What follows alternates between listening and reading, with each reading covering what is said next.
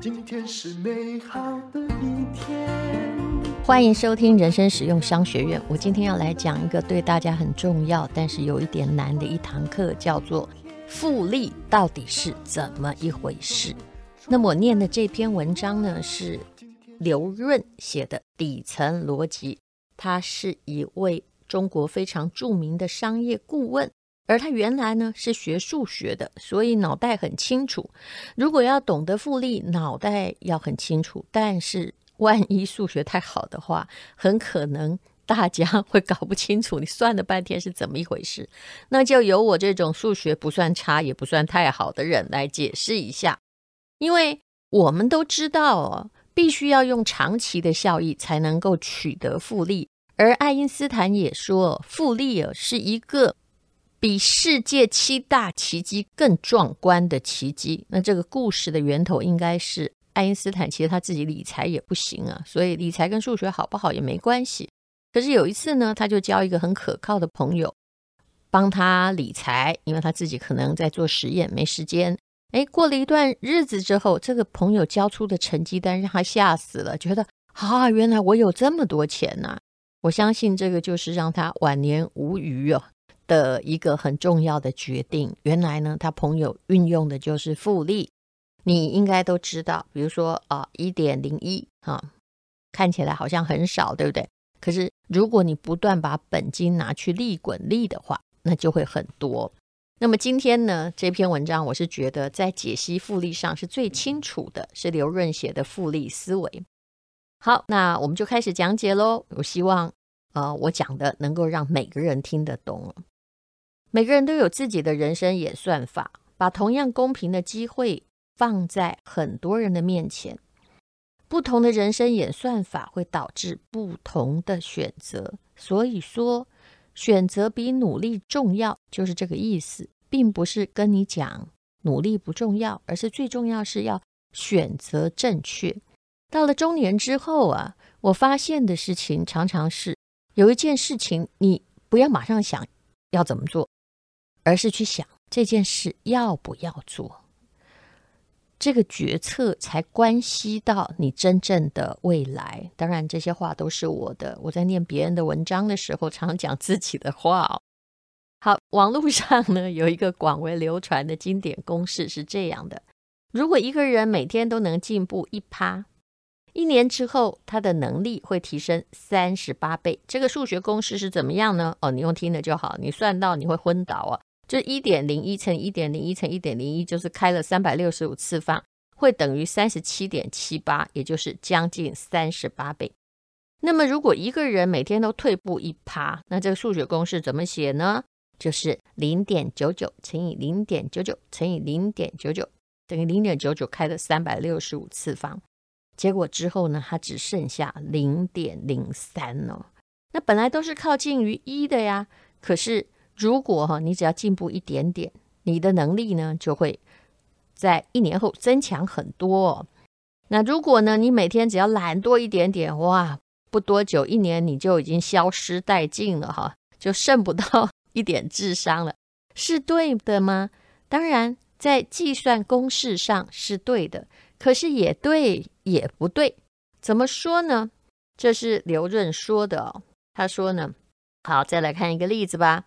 有一个人存一笔钱，每年可以获得十趴，一年之后连本带利再投资一个项目，如此反复，那大概七年后就可以达到本金翻倍的效果。如果每次都是十趴的话，这就是七二法则啦。七十二除以十趴，那大概就是七年翻倍嘛。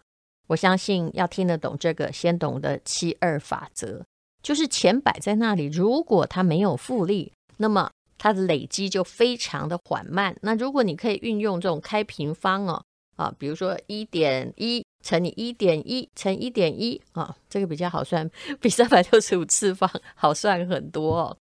好，那无论如何呢，就是七二法则，就是人家告诉你最简单的道理。如果你只有四趴的话，那么你的钱呢，哎，可能是十八年你才能够翻倍了。为什么刚刚举这两个例子呢？因为讲的是复利的效应。那复利效应呢？刚刚说这几个例子也对也不对，为什么？因为一般人呢，有时候对于复利也太过于乐观，乐观到犯上了逻辑的谬误哦。比如说哈，刚刚说的嘛，一点零一哈，三百六十五次方的话，那会等于将近三十八，对不对？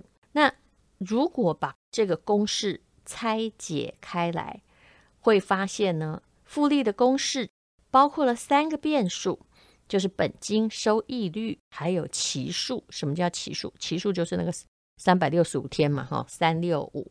那本金就是一块钱，就是你的能力本来以一为计算。收益率就是每天多用功一趴，哈，那这就是很容易理解了。可是呢，其实在这里面呢，本金是不太会有错的，你本来就是一嘛。那收益率呢，可能也很确定，也就是零点零一。那错误的在哪里？来自于期数，也就是说，嗯、呃，你每天进步比前一天进步一趴，这件事情可能不太合理。怎么说呢？我们来说好了，就是啊、这是一个乐观的理解。我们用背英文单字来看，假设你一天背五个，那么一年你就可以背乘以三百六十五嘛，你就会背一千八百二十五个。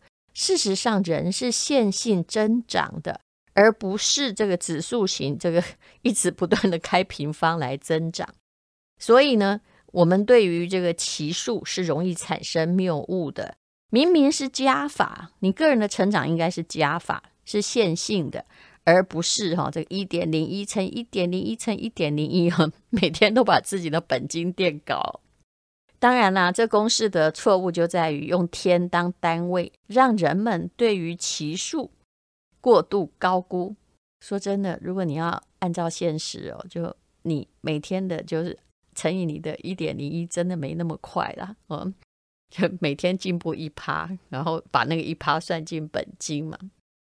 好，所以呢，三百六十五次方是很美好的想象，但是在现实生活中并不是很存在的，因为要达到三百六十五次方是不可能任务。为什么？因为你的寿命很有限。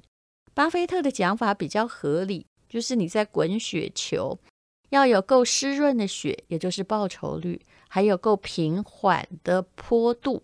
也就是时间的长期的效用哦，但事实上，你最大的问题在于你的期数，就寿命有限，所以你越年轻的时候开始滚，总比年纪大的时候开始滚来得比较好一点哦。好，我们再来看一个普遍的例子来了解复利。现在的银行一年期的利率哦，台湾大概是一点二趴左右吧，最多也是如此。我们假设它有一点五趴好了，的无风险利率就是你的定存的利率。假设一个人呢，从二十二岁开始投入了一块钱，然后存银行的定存，那么利息就持续滚入本金，直到六十岁退休，这样一年才能滚一次嘛，对不对？根据复利的法则，他当时的。一块钱哦，会变成一点七六而已，没有看错哦。三十八年的总收益只有零点七六元，因为本金是一块钱，中间也没增加嘛。这个结果会让很多人对复利大失所望。不过呢，你也要认清现实，因为复利的财富效果没有你想象那么快。但是前面的那个公式，如果你怎么样，你就不只能够获得零点七六呢？也就是你不可以一刚开始存只存入一块钱，你可能呢每个月要存入一块钱，然后一年呢滚一次复利，那你得到的就会多很多了。那我们再回来七二法则的例子，也就是说，呃，七年嘛，一年十趴，七年翻一番。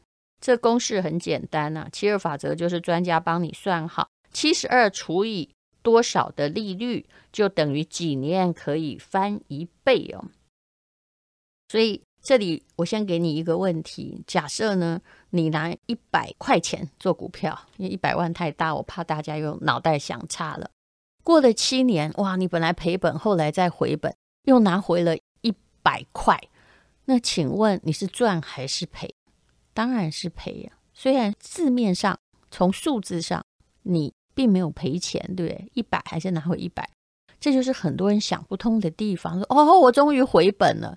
可是过了七年啊，就算你放进那个无风险的定存，事实上，如果过七年，你至少要多个十趴左右吧？哦，就算不是用复利计算的话，而你奋斗老半天就让他回本，你竟然那么的高兴。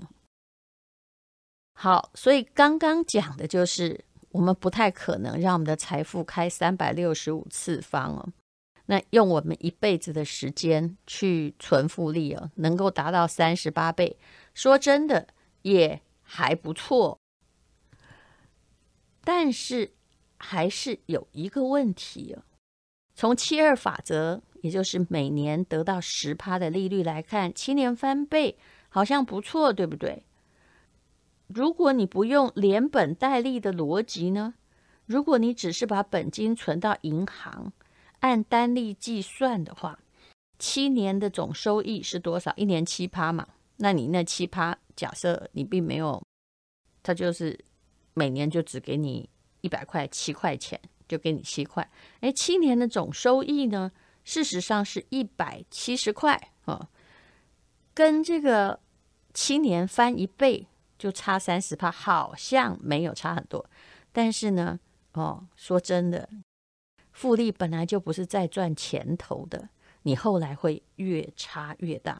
所以有人说，巴菲特大部分的钱都是他五十多岁之后才赚到的嘛，因为他每年呢就沿着呃一个这我算是十八趴啦，然后也有人算说巴菲特每年三十趴，他们就沿着这种不断的一点三乘以一点三这样子的在往上滚动。其实这个概念一定大家要有哦，不要完全把成果归功于利滚利。用七年为期来看呢，你大部分的收益还是来自于你本金带来的利息，不是利滚利。只是你如果能够把你赚来的利放进去，你会更厉害。这就是为什么我一直说不要去买那种配息的东西，因为很多人配息。配息也是羊毛出在羊身上啊！你配了息之后，你就开心的给他花掉，去出国旅游，所以你的本金永远从一开始。当然啦，你你我花掉的钱才是你的，这个我也蛮赞同的。可是如果你把利息拿出来，那么你的本金还是随着通膨在贬值，并没有复利的效果。复利是对的，但是不要把它当成一个快速致富的通道啊！复利的效应不是暴富的效应，它恰恰是一个要仰赖长期的概念，必须有时间来酝酿发酵的概念。所以有时候啊，如果你想要让这个东西的复利不断增强，哎，还不如把下一代教育好，因为啊，那个够长的坡道。你自己能够滚的复利真的非常非常有限。如果两三代滚起来可能比较快，但是又有人会诅咒说富不过三代，这也当然都有它的逻辑啊。你在困苦中长成，可是你的下一代并不是啊。反正总而言之，复利绝对不是在短期之内哦，你要对它期待太高的概念。可是我还是要说，它是绝对可以期待的。但一般人呢、都很幻想能够达到巴菲特的收益的标杆，也乐观的相信自己可能做到。我之前也是这样，也就觉得说巴菲特做得到，我也挺聪明，怎么做不到？后来发现啊，我做不到。也许有一年赚很多，但是连续呢就有七八年呢，可能都在平盘游走。我相信你会佩服巴菲特，也是因为他真的超厉害的。他呢有办法在长达几十年的时间，他大概长达了四十年，年化的收益率，呃，刘润老师算的是三十趴以上，我算的大概十八趴到二十趴左右吧。嗯，整体算起来，从他开始有播客下到现在，可能就是超过了两千五百倍到三千倍这样的收益哦。所以复利效益真的很引诱人的地方就是收益率哦，高收益率很重要。你一直在那里乘一点零一，多一趴，多两趴，非常的不是很聪明。你可能要搞个三百年 才有相当的倍数。那么当然后来会越乘越多嘛，数字会增加的很快。可是巴菲特他厉害的，并不是他。彻底的贯彻复利，而是他有办法在维持他的公司，维持到呢几乎超出两成的年化收益率，高达三十年了。那讲一个小故事好了，巴菲特在二零零五年的时候啊，有立下一个赌局，向金融专家发起挑战，他出一百万美金，然后由那些专家随便挑五档基金。如果他们十年的总收益率能够跑大盘，巴菲特就认输了。这个如果不用付代价，我也敢去玩呢。不过我知道呢，后果不会太好。不是要跑赢巴菲特哦，就是五档基金十年的总收益率跑赢大盘就好了。那没有人敢接受挑战哦。直到二零零八年，美国有一个职业投资人哦。啊，就是有一位相当大的公司的创始合伙人呢，叫做泰德希德斯，他站了出来，哎，公开接的这个挑战，精心挑选了五档基金来战胜，想要挑战巴菲特。其实这不能说挑战巴菲特，因为这只是要挑战巴菲特设下的那个标准，叫做你只要跑赢大盘就可以了。结果呢，因为二零零八年接的嘛。二零一八年赌约到期了，你知道这个标普的指数啊增长了，就是美国股市的指数，呃，增长了八十五点四帕。而这位泰德希德斯挑选的五档基金的十年总收益有多难看呢？五档的总收益率分别是八点七、二十八点三。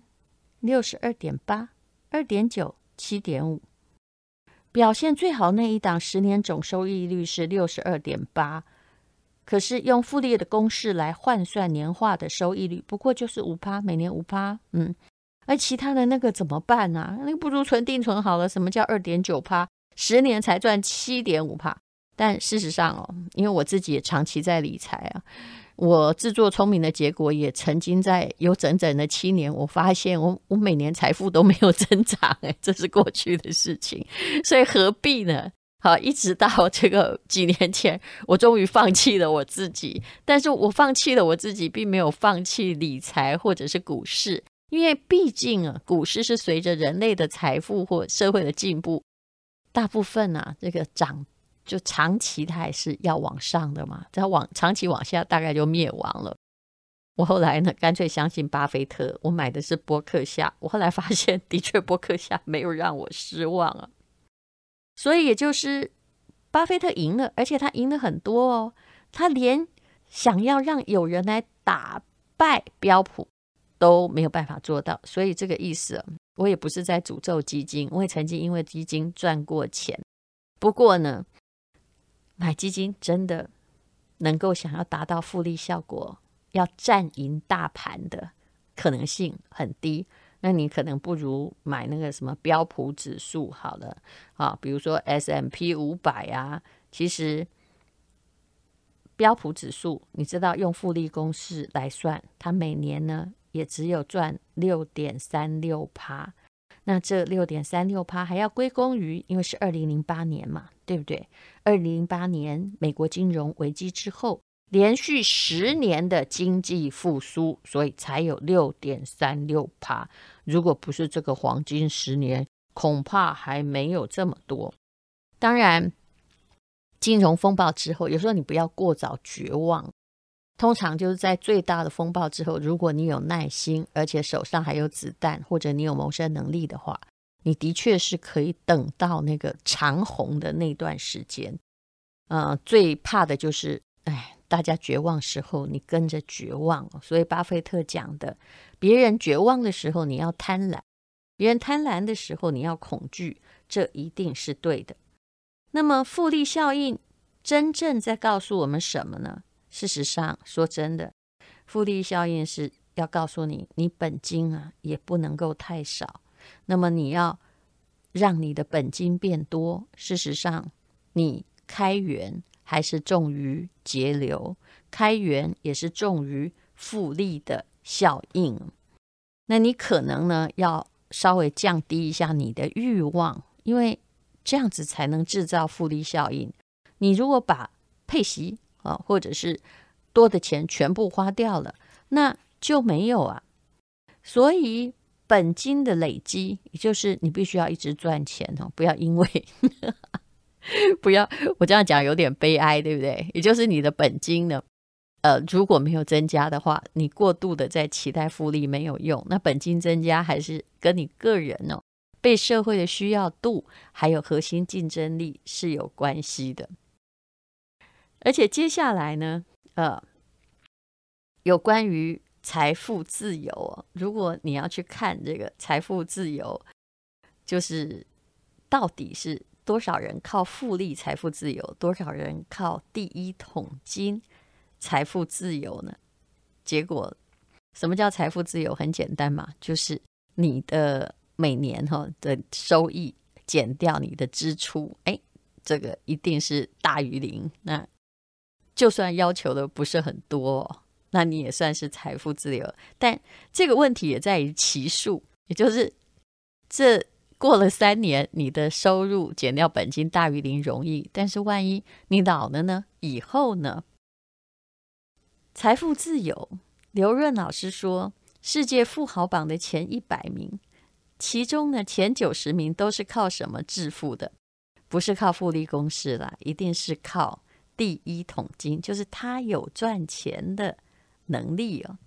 比如说，二零一七年全球首富比尔盖茨的财富是八百多亿美金。很多人说，这八百多亿并不是来自于微软的股票，而是来自于投资。是的，没有错。可是他当年如果没有卖掉微软的股票去投资的话哦。这有趣了，他的财富会有两千九百亿，也就是他投资也做得不好，还不如 投资在自己买的股票上面。所以呢，重点在于哦，你必须有创造财富的能力。那么你要靠复利的话，哎，时间要很长，而你只能够不穷。可是无论如何哦，这个。第一哦，要有足够的本金，那个第一桶金很重要啊。那但是呢，你要是没有存，或者是没有赚钱，哪里来第一桶金啊？第二呢，就是巴菲特讲到的比较稳健的高收益率，也就是够湿的血嘛。那到底哪里是够湿的血？你不要问我，当然我自己是有赚钱能力的，但我后来发现，我干脆相信巴菲特好了。我自己怎么做，大概一年那个收益率能够有五趴，真的不错了。那有一种东西很确实，比如说你做包租婆收房租嘛，我公司有办公室，那可能就有五趴啦。但是你想要多也不可能啊。还有呢，啊，复利最重要是要让时间证明他自己的力量。那么。复利的效应从来不是暴富的手段，适合比较有耐心的人。那降低自己的贪念，还有你的欲望也是很重要的。刚刚我一直在讲，只要你配得起，或者是你突然有一笔意外之财，就全部把它花掉，那真不好意思，你大概永远不会财富自由。虽然要看穿复利，但是呢，你也要运用复利。无论如何。就算不会这个忽然财务自由，可是也是一个人可以做到的，让自己对财务心态越来越稳健的方式。这是对于复利的比较理性的理解。那希望大家都喜欢。那这一篇文章呢，主要的来源来自于刘润的底层逻辑，当然我加入了很多自己的看法。谢谢你收听人生实用商学院。今天是勇敢的一天，没有什么能够将我为难。今天是轻松的一天，因为今天又可以，今天又可以好好吃个饭。做爱做的事，唱我爱唱的歌，吃我想吃的饭，尽量过得简单。做爱做的事，唱我爱唱的歌，吃我想吃的饭，尽量过得简单，尽量过得简单。是广告，这个广告比较特别，它是作文的广告，这是给国中升高中，还有高中升大学，以及参加国家考试。想要在作文上面拿高分的同学的最佳建议，能够多考几分？为什么不多考几分呢？现在呢，考作文还要分两种，完全没有拿分的人在学测里面很多。相信你听几堂课就懂了。这不是在教写作，这是在教套路。评审老师看了很多作文那么累，如果你想要拿高分，你要有一点体贴的艺术。蔡奇华老师是我心目中最会教作文的老师。如果你细细品味的话，你会发现为什么他教的同学全部拿高分。如果你想要在学校的作文比赛拿前几名，这也是非常重要的技巧。明年二月就是一零八课纲的学测了。如果你能够简简单单的学会方法，就可以轻轻松松拿高分。经过实验证明，肯定不是难事。我之前一直怕被诈骗集团利用，所以不敢宣传课程。现在看起来他们换别人了。那但这课程在没宣传状况下，也有两千多个同学参与了。那网站里面有一堂是公开课程，就算没有。买课程，我希望你去看一下，学了会大有领略哦。那么这就是最后的早早鸟价格了，因为按照这个平台，平台不是我的，他们的规则是慢慢往上调价的。这是台湾最大的教学平台 PressPlay，请看资讯栏的连接，有免费的课程，有一堂课你可以免费学习。最近啊，诈骗集团啊，还这个说。呃，我们理财课啊，有免费课程，请大家真的不要中计哦，因为诈骗集团真的太狠了。除了学我之后，后来我看他哦，也仿照波特王，也仿照陈文茜，我都忍不住替大家辩驳。好了，那就说到这里，请看资讯栏连接。家里有考生的，请记住，作文一定可以多拿分数。